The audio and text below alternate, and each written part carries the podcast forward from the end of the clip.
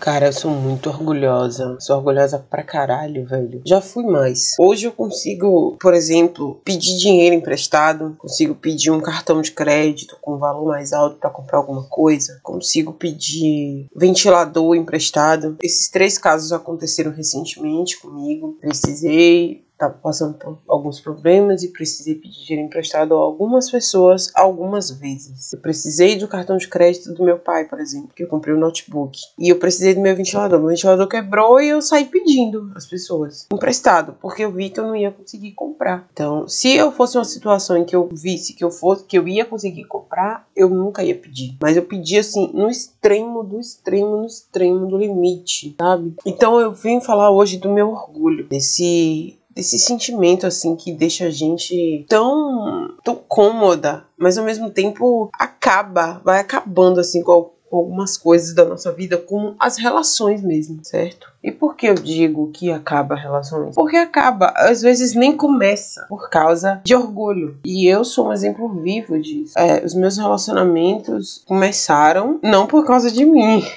Os meus relacionamentos, os dois últimos, pelo menos, não começaram por causa de mim. Porque se fossem começar por causa de mim, eles não iam começar. Essa é a questão. Esse é o ponto que eu quero falar aqui hoje. Seguinte, não mexam com meu orgulho. Eu perdi muito do orgulho ao longo dos anos, mas eu ainda tenho orgulho. Eu ainda tenho e gosto de ter. Porque eu acho que, em determinada medida, o orgulho me preserva. E ele me preserva de algumas coisas, de, de bastante coisa. Né? Por exemplo, se eu pedir alguma coisa para alguém, eu vou ser muito e aquela pessoa me der, eu vou ser muito grata. Eu vou ser muito grata. Eu vou fazer de tudo para corresponder à expectativa, devolver se for um dinheiro emprestado, devolver antes até do que eu tinha previsto. É, e sempre que aquela pessoa vai poder contar comigo. Então eu acho que a gratidão e o orgulho acabam meio que funcionando complementarmente, complementarmente porque eu tenho tanto orgulho de pedir, eu tenho tanta dificuldade de pedir que quando eu peço e recebo um sim, eu me sinto na obrigação de retribuir aquilo, sabe? Uma outra coisa, eu não gosto e em geral não chamo homem para sair por exemplo. Nem mando mensagem. Eu, eu não mando mensagem. Eu tinha um desses dois ex meus últimos namorados, ele reclamava porque eu não mandava mensagem para ele de bom dia no WhatsApp. Eu disse, gente, eu, eu não me lembro de fazer isso. Eu, é uma coisa que eu simplesmente eu não tenho esse esse traquejo de estar tá fazendo isso o tempo todo, mandando mensagem. Eu tenho que fazer isso com meus clientes agora. Mandar mensagem para os clientes. Enfim, eu não mando mensagem, eu não chamo para sair. Então, por isso que eu digo que, se depender de mim, eu acho que um relacionamento não acontece, sabe? Precisa de eu querer, precisa de ser uma coisa que eu quero. Mas, assim, se eu chamar alguém para sair, se eu chamar um cara para sair e ele disser não, eu não chamo mais. Por mais que eu queira. Isso chega a ser muito. Isso chega a ser um pouco bizarro até.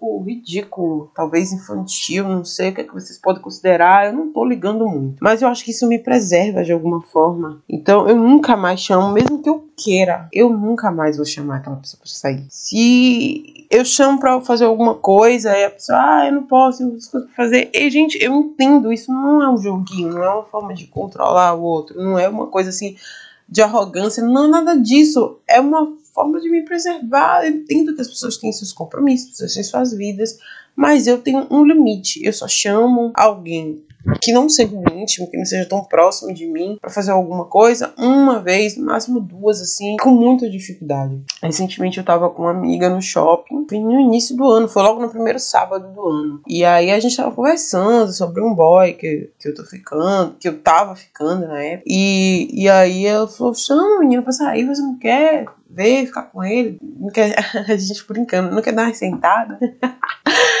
Chama, eu falei, tá, e, e foi o passeio quase todo naquilo. E ela tentando me convencer, e eu, não, não, não, não vou chamar, não vou chamar, não, eu não vou fazer isso, eu não vou me mostrar tão disposta assim, eu não vou me mostrar que eu quero ele, que eu tô afim de ficar com ele. E aí ela conseguiu me convencer. E aí eu mandei uma mensagem perguntando se a pessoa queria me ver, podia se encontrar comigo e tal. E aí a pessoa falou: Não, eu já não posso. Ok, tudo bem, deixa pra próxima. E aí a próxima nunca vai existir. Pelo menos de mim. Então é isso. Eu acho que tem pontos negativos, mas também tem pontos positivos. Eu já consegui melhorar bastante do orgulho, como eu falei no início.